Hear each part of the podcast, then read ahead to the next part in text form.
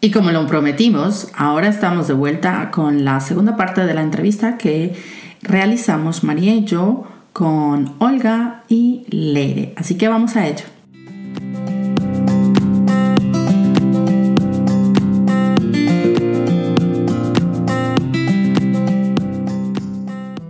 En esos dos niveles ahora nos estamos encontrando un espacio sorpresa bueno, previsible en un punto, en otros no, ¿no?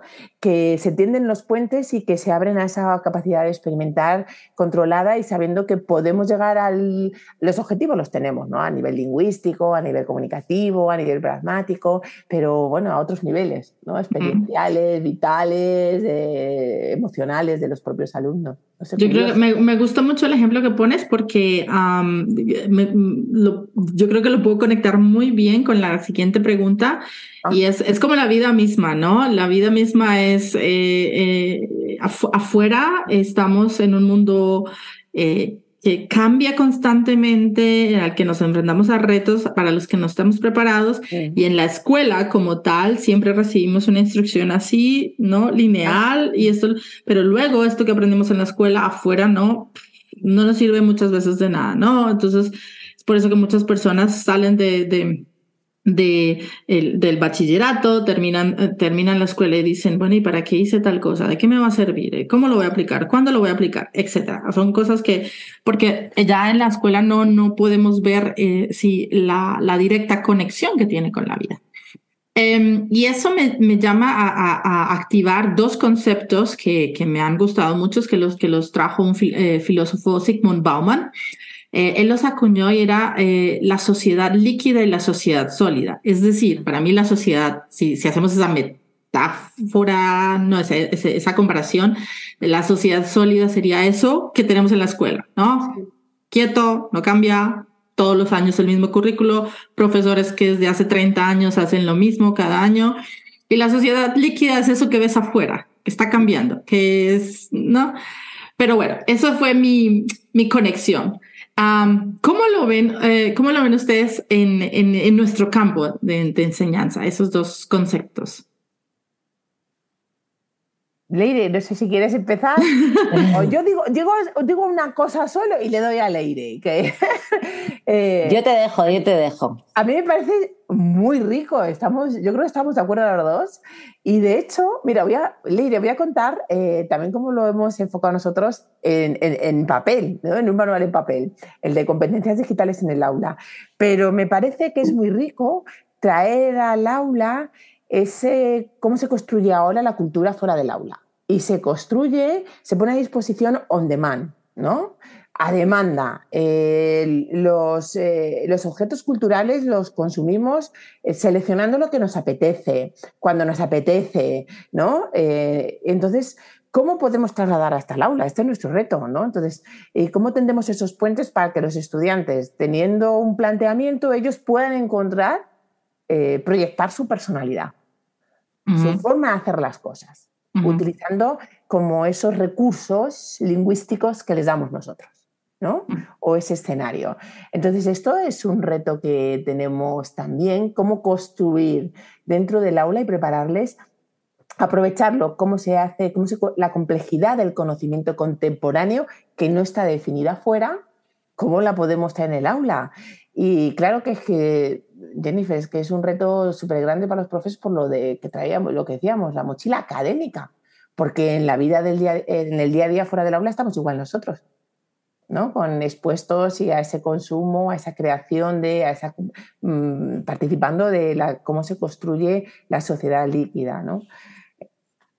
No sé, esta punta así por empezar ahí.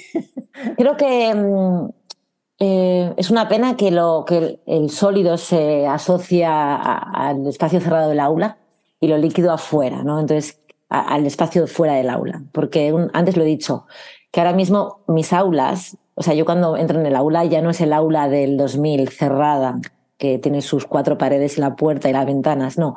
Para mí mis aulas, eh, en el momento que entro en el aula es un espacio que tiene que romper esas barreras físicas. Entonces, yo lo que intento es dotar a los estudiantes con vamos, y es lo que hemos intentado en el, en el libro, dotar en el caso de los profesores, pero en el caso de los estudiantes, yo lo que intento es dotarles con herramientas que puedan realmente herramientas digitales y lingüísticas. ¿eh? Cuando hablo de herramienta artefacto, o sea, no estoy hablando solo de herramienta digital, sino estrategias, recursos, em, formas de entender, formas de leer, de procesar, de analizar si un texto, si una información es veraz o no, de ser consciente del impacto de su huella digital. Yo lo que hago en el aula es que intento de verdad ofrecerles un abanico de herramientas, recursos, actividades, estrategias, proyectos que realmente puedan aplicar. O sea, que, esa diferencia no exista en mi aula mm. es fundamental. Un ejemplo. Eh, eso me parece, a mí me parece algo súper simple lo que os voy a presentar, pero les está, encantando a mis colegas y también a, los estudiantes. En una de las asignaturas, que es un B1, el proyecto final de curso es crear un... Bueno, el proyecto final de curso es exactamente buscar el trabajo donde te gustaría trabajar en una empresa hispanohablante y que la sede central esté en un país hispanohablante. Eso es fundamental. Tienen que buscar un trabajo en un sitio donde les gustaría trabajar, que, esté, eh, que sea en español, encontrar exactamente el puesto de trabajo que quieren y tienen que crear su currículum, su resumen para ese puesto de trabajo. Tienen que hacer un vídeo un vídeo presentación para ese puesto de trabajo, escribir su carta de presentación para su puesto de trabajo y ya la parte final es una entrevista de trabajo que como yo tengo el puesto de trabajo que ellos quieren solicitar, yo preparo las preguntas en vídeo. Digo, es, estimado señor Johnson, veo que quiere, está interesado en trabajar en la Fundación Pies Descalzos, que fue uno de los que más me gustó, de Shakira la Fundación Pies Descalzos de Shakira. ¿Me puede decir por qué usted es un buen candidato para este trabajo? Mm, señor Johnson, sé que usted no habla español como lengua extranjera. De hecho, está aprendiendo, o sea, no, habla español, como no es su lengua em, uno, no es la lengua que utiliza normalmente para comunicarse. ¿Me podría decir cómo va a ser usted capaz de transmitir los objetivos? o sea, es algo tan realista que de, eh, rompemos de verdad. O sea, el estudiante sale y una de las eh, reflexiones que hacían los estudiantes al final de este proyecto es, soy capaz de pedir trabajo en un país donde se habla español. Soy capaz de crear un currículum, un resumen con la estructura que se espera allí. Soy capaz de grabar un vídeo de tres minutos donde me vendo, me vendo como el mejor candidato para ese puesto de trabajo que quiero. Entonces me parece que es la solidez, ¿no? la rigidez que nos puede llevar el aula, ¿no? El ritmo didáctico, la vida, ahí se rompe y conseguimos que esa liquidez, ¿no? Esa, es, la vida va moviéndose, tenemos que adaptarnos al cambio más allá de adaptarnos al cambio, tenemos que eh, ir como esponjas cogiendo lo que nos interesa de aquí, lo que nos interesa de allá, y, es todo tan rápido. Entonces, darles a ellos la oportunidad en el aula de que no tengan esa rigidez, o sea, encontrar formas de que de verdad ellos puedan utilizar el aprendizaje fuera del aula. Me encanta, Leire, lo que estás diciendo ahora de que efectivamente parece que la cultura sólida es lo que tenemos encerrado en nuestro aula, en un museo, en una biblioteca, ¿no? Y en, las autoridades, ¿no? De, que antes conocíamos todos cuando nos hemos formado en la carrera, ¿no? Y lo líquido es todo lo contrario. La autoridad es un colega que ha publicado un post en Twitter, ¿no? Porque eso nos desarrolla toda una serie, de, una hilazón argumental o lo que sea, ¿no? Y es verdad que el aula no es un entorno cerrado y eso ya lo trabajábamos así, le diré yo, antes de la pandemia. Bueno, de dentro y fuera del aula. Pero dentro y fuera del aula, dentro del aula para salir fuera y fuera del aula para entrar al aula en el aprendizaje.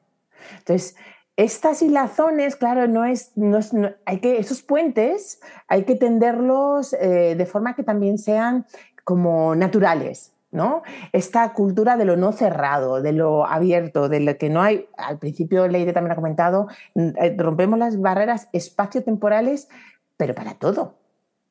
ya que lo hacemos fuera del aula, lo hacemos dentro del aula. ¿no? Entonces, ¿cómo tendemos, diseñamos todas estas actividades que imbrican, ¿no? Entonces, aquí a mí me gusta mucho fijar también ir a las redes de los estudiantes, redes en el sentido amplio para mí redes es, bueno, y según lo encontramos los ejemplos, ¿no? También en los diferentes marcos, que al final hay que apelar a ellos, ¿no? Es pues en casi todo lo que estamos metidos que no estamos solos, ¿no? Porque interaccionamos con, colegas, con alumnos, con familia, con, con, con todo, ¿no?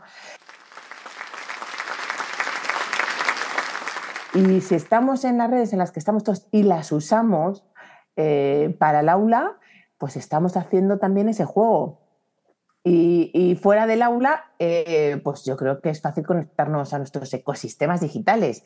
Y para mí ahora me gusta mucho esta definición de ecosistemas porque significa que tenemos que ser respetuosos con las interacciones y los perfiles de cada uno.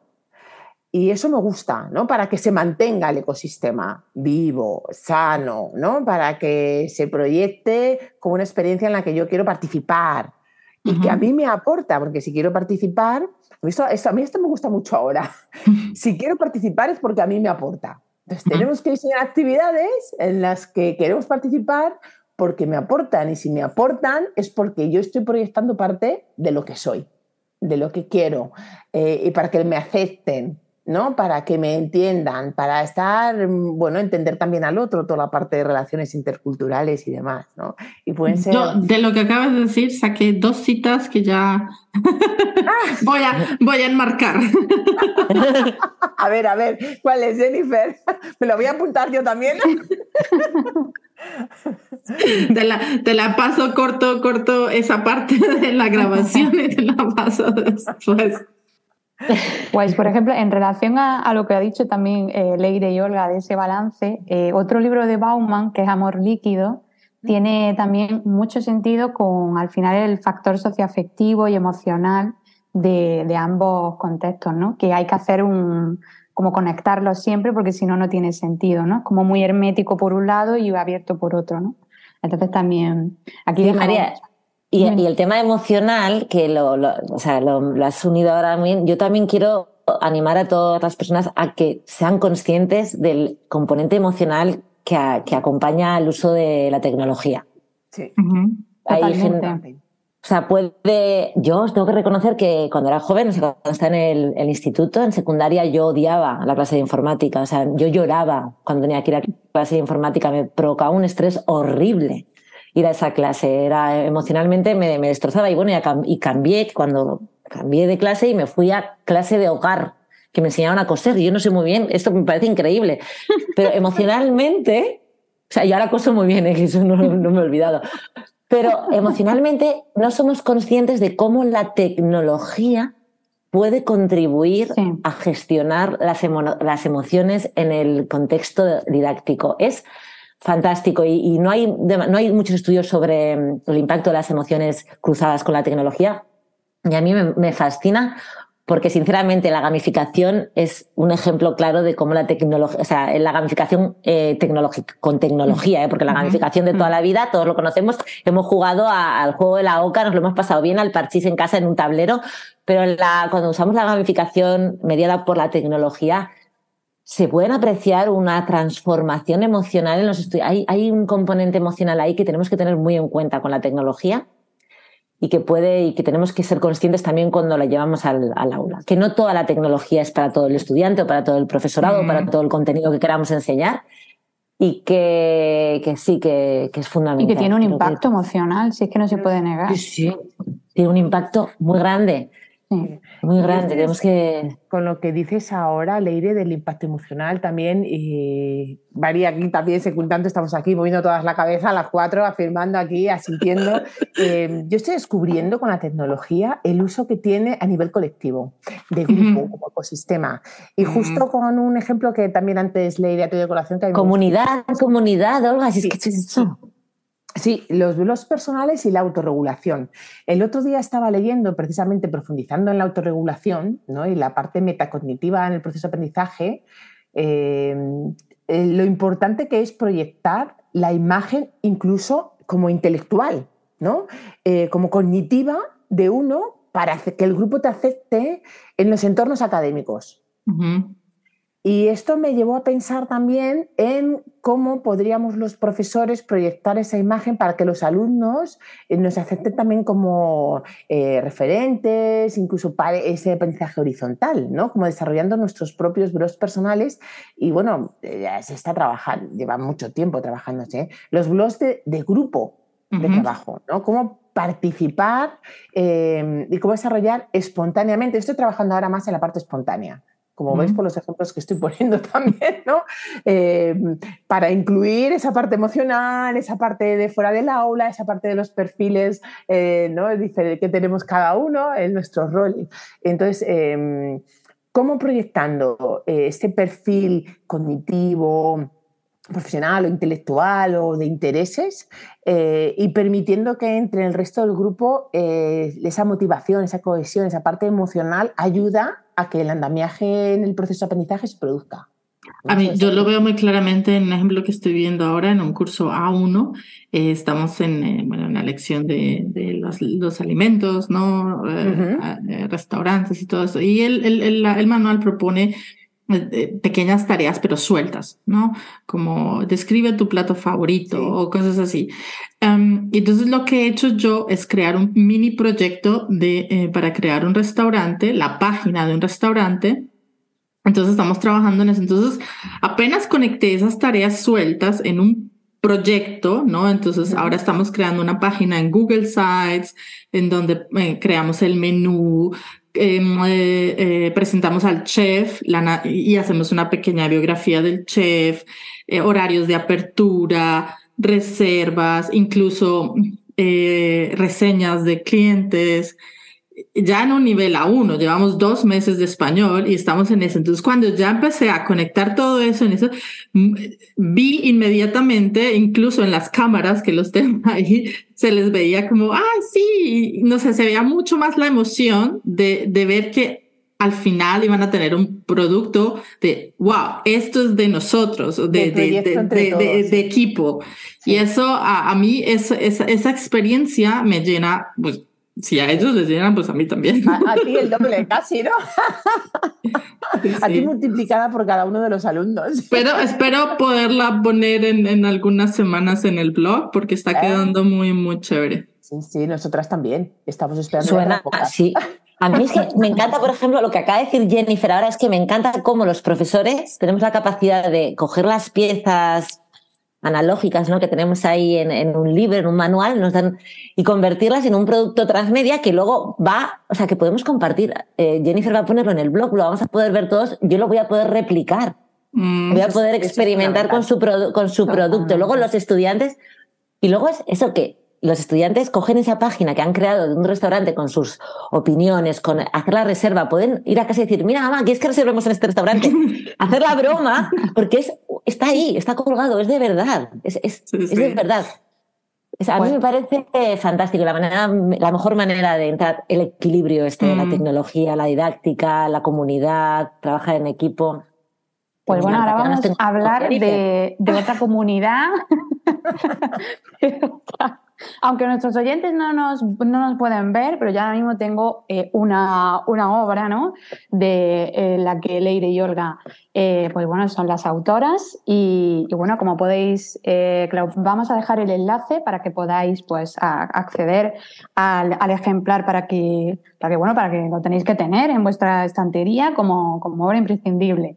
Eh, así que bueno, queremos eh, charlar un poco con, sobre acerca de este libro que, pertenece a la, si no me equivoco, de la colección de ámbito L, tanto de la editorial Enclave L y, Udima.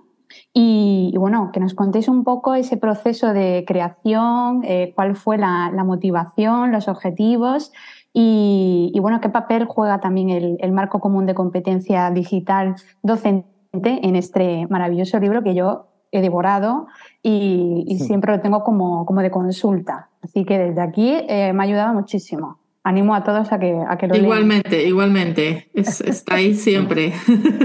Por más gracias, tecnología, el libro. Gracias. Total. Pues bueno, yo creo que muchas motivaciones, ¿no, Leire? Tenemos aquí las dos. Mm, una principal eh, bueno, podemos, vamos a ir comentándolas. Para mí era eh, facilitar a los colegas eh, cómo entrar en el mundo de, la, de este desarrollo, de esta competencia pedagógica digital, ¿no? y hacerlo de la mano de herramientas que Leire y yo veníamos trabajando con ellas en los seminarios. Entonces las teníamos como testadas, teníamos como eh, nuestras favoritas, unas y otras, teníamos las favoritas de los colegas en formación, ¿no? los resultados de las clases de L, de experimentación también. Entonces, ese fue un, primer, un reto. Y otro, y le dejo a Leire y así vamos haciendo entre las dos, era trabajar con Leire y conseguir retarnos para conseguir, para eh, tener un manual que, aun siendo en papel, entrara y saliera del manual, ¿no? Entonces, ¿cómo podíamos conseguir estos? Eh, eso fue un reto que las dos eh, a mí me parece que nos atrajo mucho para descubrir herramientas y propuestas dentro de la lectura eh, para el usuario, para el profe, para el profe en formación, para el profe en el aula y bueno, ahora vamos a ir desbrozando un poco qué herramientas hemos puesto. A lo mejor leeré, pero estas dos cosas me gustó, ¿no? La, la, posibilidad de apoyar y facilitar el trabajo, el aterrizaje en la competencia pedagógica y la práctica en el aula. Y la posibilidad de retarnos, Leire y yo, cómo hacer un manual dentro de nuestra filosofía, de entrar y salir del manual, de entrar y salir del aula, de, no sé, a ver, Leire, tú. No, pues mira, yo justo lo que ha dicho María, o sea, yo cuando María mm, ha dicho, yo lo tengo aquí, el manual lo tengo aquí, no es un manual que, que, y también lo ha comentado Jennifer de consulta. Una, mi motivación principal, bueno, cuando Olga y yo no nos conocíamos antes de este manual, de hecho nos conocimos por Twitter, ¿no? Olga. Por Twitter, sí, nos seguíamos por Twitter y ahí empezó nuestra relación, ¿no? Nuestro flechazo. Y cuando nos conocimos y, y, me, y me propuso embarcarme en esta aventura, yo decía, al principio pensé, pero si, si, si estoy recién aterrizada en, en, Nueva York, ¿cómo voy a meterme aquí? Y mi gran motivación fue todas las dificultades que he tenido yo. A mí la tecnología, como os digo, al principio cuando era muy joven le tuve mucha manía, pero luego muy pronto, pues después de mi primer año en Inglaterra, en el 2001, es cuando empecé ya experimentar en otra escuela que estaba, otra, una escuela internacional al lado de Londres, y ahí es cuando tuve mi primer contacto. Y allí me di cuenta que, me, fascinaba. Pero si he hecho la vista atrás, yo he perdido, no, no, perder no voy a decir. He usado tanto tiempo intentando entender, ver, esto funciona, esto no funciona, cosas que funcionaban y desaparecían. De repente la, web desaparecía o una herramienta ya no, sí, sí, dejaba de funcionar, eran cosas muy raras. O todo ese proceso que los años que he tenido que, ir aprendiendo cómo cogerla, cómo seleccionar la herramienta, cómo llevarla, cómo entenderla, cómo sacar el, máximo provecho, yo pensé cuando me dio la oportunidad, Olga, de colaborar con ella y ser las dos autoras de este libro, dije, yo quiero eso, crear un libro que ayude y que facilite esta tarea a otros profesores de lenguas extranjeras, que no tengan que pasar todo el proceso que yo he pasado para decidir qué herramientas elegir, sino que tener un referente, un manual, un, un texto que les diga, ok, mira, voy a trabajar con mis estudiantes eh, el impacto de la huella digital como contenido, contenido lingüístico. O sea, vamos a leer sobre la huella digital, nómadas digitales, nada. Y a la vez que ellos sepan qué herramientas te permiten detectar cómo es tu huella digital. O, mm, o sea, darles todas las herramientas en un libro que no es, no es largo, pero es que es muy, tiene muchos recursos, uh -huh. están todos probados. Y como dice Olga, no sé si, lo, si, si, os habéis dado cuenta, el lector no es solo un lector, ¿verdad, sí. Olga? Sí, efectivamente, se va a comentar ahora, según hablabas. Que, Didi, ¿qué? O sea, ¿qué hemos conseguido? Hemos intentado hacer, por lo menos a través de códigos QR, paneles digitales.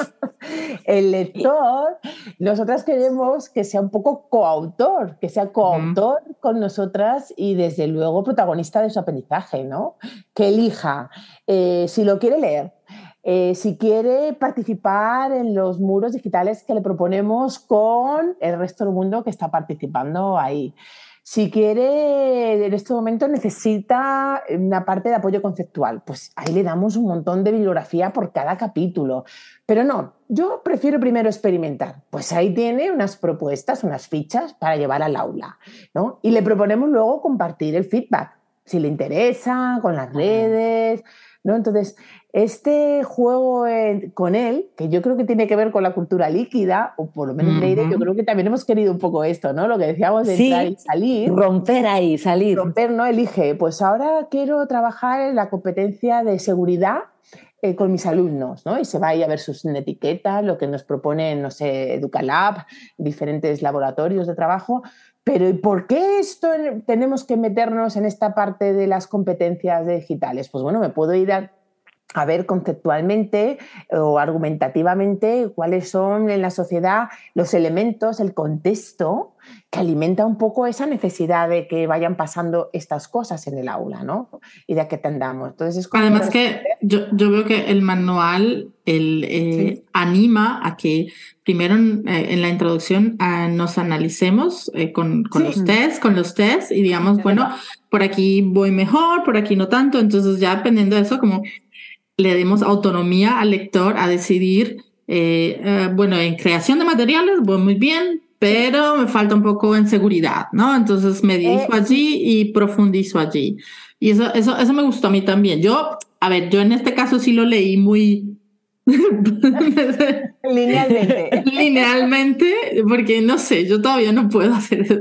Pero, luego reflexionando un poco sobre eso, el manual es muy abierto y te te permite esa opción de, de tú mismo decir. Es que muy bien, justo eso también te lo permite. Es lo que queremos. No hacer una lectura lineal. Pues es que eso también lo permite, ¿no? Yo soy un poquito más que necesito ir por mi cuenta enlazando diferentes aspectos. Pues tú te puedes leer el capítulo 1 o el 5 o el 2 que es más conceptual y contextual, de qué son las tricks, qué son las TAP, ¿no? Y me puedo leer. Y luego puedo ir al 5 y retroalimentarlo. O puedo hacer un linoid y hacerme mi reflexión en papel. Entonces te decimos, venga, marca en el libro.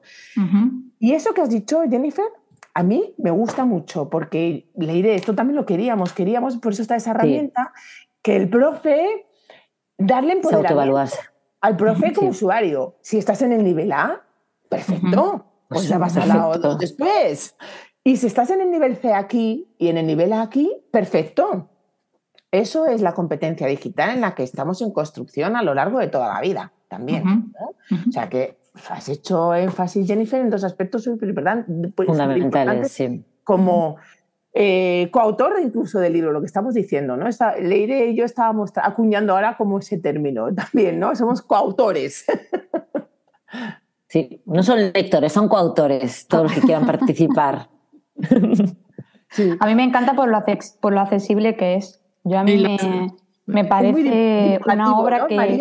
¿Qué? ¿Como divulgativo te refieres accesible? Accesible en el sentido de que si a mí me eh, tengo como cierta carencia en X aspecto mm. o competencia, me parece como muy, muy útil, muy factible para mi día a día como docente. Y también para detectar en mis estudiantes qué les falta, cómo puedo ayudarles. Es como como que siempre me acompaña. Es decir, si alguna vez tengo dudas sobre algo de mm. mí como formadora y docente, es muy accesible porque me ayuda. Es decir, no tengo todo lo necesario para detectarme y conocerme. Las infografías también ayudan es muchísimo. estábamos Son muy visuales. Mm, Hay muchísimo trabajo. Enhorabuena, felicitaciones. No queríamos, no queríamos dejar de pasar este, este, este podcast sin obviamente mencionar una de las obras porque ya empezamos a decir el libro, el libro, el libro desde el inicio del podcast y luego presentamos el libro. Obviamente vamos a dejar para, para los que no lo conozcan, vamos a dejar los enlaces y toda la bibliografía y todas las cositas y bueno, este podcast ha sido em, eh, para eh, ponerlo en el libro de los récord Guinness de grabación, porque ha sido hasta el momento el más largo que hemos grabado en cuatro años. y con esto nos damos cuenta de lo importante que es la temática, porque yo había en muchos momentos había puntos en los que hubiese, le hubiese sacado más ramas, a ramitas, ramitas al árbol. Así que podríamos yo hablar. Me, yo me he callado, es decir, me, me he aguantado. Y si yo no me he callado tanto. Tú sabes que yo. Yo quería haberme callado soy... más. es que entonces, pues Jennifer y yo somos como también eh, como polos. Es decir, yo he intentado y, me he contenido, pero tengo una cantidad de apuntes y de ideas y de. Así que desde ya, muchísimas gracias por, el, por este episodio, porque creo que que tiene casi todo lo imprescindible, por así decirlo, para, para, nuestros oyentes, tanto que son docentes y estudiantes, que como habéis dicho, eh, a utilizar bien la tecnología, qué tienen que tener en cuenta, esa inmersión tecnológica eh, al experimentarlo, ¿no? Eh, que habéis hecho mucho hincapié y nos encanta, el, experimentar, el, preguntar, esa retroalimentación activa y, como ha dicho Olga, que me ha gustado también, el aterrizaje de, forma pautada. Así que yo creo que, no te, abogáis también porque no tengan miedo a la tecnología, ¿no? Exactamente, exacto. Como Olga siempre dice que a mí me encanta, le voy a quitar sus palabras, que el aula es un laboratorio de transformación ah, digital. Uh. Y, eso invita a, experimentar, tanto el estudiante como el docente. O sea, es un espacio de, es un laboratorio. En los laboratorios se experimenta. Experimentamos con la lengua y experimentamos con la herramienta digital. Yo creo que ese, concepto de Olga me encanta, perdona. No, que estaba pensando, María, no sé si te parece que titulemos este, este episodio así, El Laboratorio de Transformación Digital con Olga y Leire. Pues mira, ah, ya te... Ya, nos encanta. Luego, en la, descripción hay que citar que, la idea es de... de, sí, sí, sí, sí, sí, obviamente.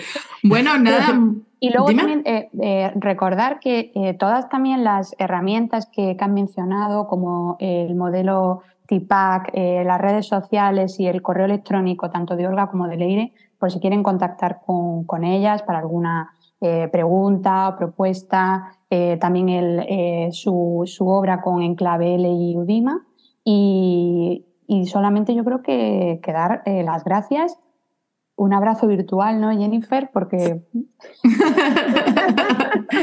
Muchísimas gracias a, por, haber participado, por el tiempo, eh, realmente porque también es un reto eh, organizar desde eh, España, Granada, Madrid, Estados Unidos, Alemania, Nueva York. Bueno, esto es un, un, podcast que atraviesa un poco líquido, si vamos otra vez al, al concepto de, este filósofo.